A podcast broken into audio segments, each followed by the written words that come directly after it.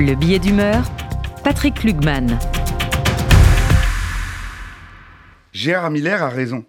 Être juif, ça oblige. Ça oblige à être fidèle à son histoire singulière et à des valeurs universelles. Être fils d'Abraham et de Marianne. Dans une tribune au Monde, Miller accuse sans nuance. Les juifs ont perdu leur boussole morale et frayent ouvertement avec l'extrême droite à rebours de leur histoire.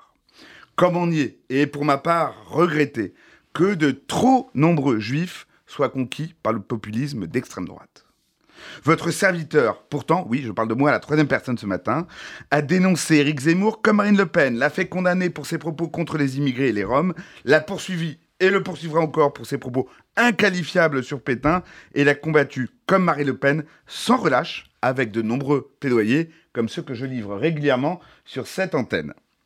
J'aimerais en tirer une gloire superbe et esselée, mais simplement ce serait totalement mensonger les personnalités et organisations de la communauté juive ont dénoncé et combattu Éric Zemmour et Marine Le Pen sans aucune équivoque et avec beaucoup de constance. L'UEJF est à l'initiative de tous les procès qui ont été intentés à Zemmour. Serge Klarschfeld, Bernard-Henri Lévy, Le CRIF ont publié des appels pour qu'il n'y ait aucune voix juive pour Zemmour après avoir combattu l'extrême droite de tout temps. Le grand rabbin de France a estimé que les positions de Zemmour l'excluaient du judaïsme excusez du peu. Et Jonathan Arfi, actuel président du CRIF, n'a jamais manqué, au-delà de Zemmour, de rappeler que l'extrême droite dans son ensemble et en tant que telle était incompatible avec les valeurs du judaïsme.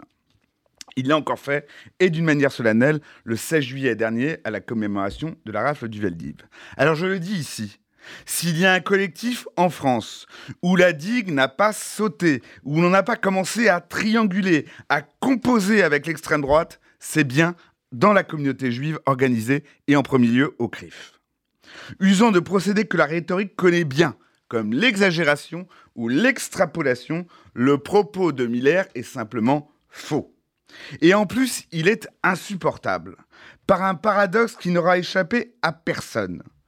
Comment peut-on dénoncer la perte de la boussole morale des juifs face à l'extrême droite en taisant celle d'une grande partie de la gauche sur l'antisémitisme? J'aurais aimé trouver en Miller un juif sartrien qui est juif tant qu'il restera un antisémite. Malheureusement, il a suffi que les attaques ne viennent plus de certains crânes rasés pour le trouver silencieux et en fait pour ne le plus trouver nulle part. Je l'affirme ici, la voix de Miller a souvent manqué, et pas que la sienne. Il n'a rien dit, par exemple, de la dilution de la cause palestinienne qui lui est chère dans l'antisémitisme et encore la semaine passée avec les propos de Mahmoud Abbas selon lesquels Hitler n'en voulait pas aux juifs en fonction de leur religion mais de leur poids économique. En tant qu'homme de gauche, le silence du camarade Miller me pèse et me peine. J'ai espéré vainement qu'il rappellerait à ses camarades de la LFI combien et comment ils se sont fourvoyés après ceux de ELV pour avoir invité Médine et plus encore pour l'avoir maintenu à leurs universités d'été, après ce jeu de mots ignominieux, rescampé, adressé à Rachel Kahn, petite fille de survivants de la Shoah. Mais encore une fois, rien n'est venu.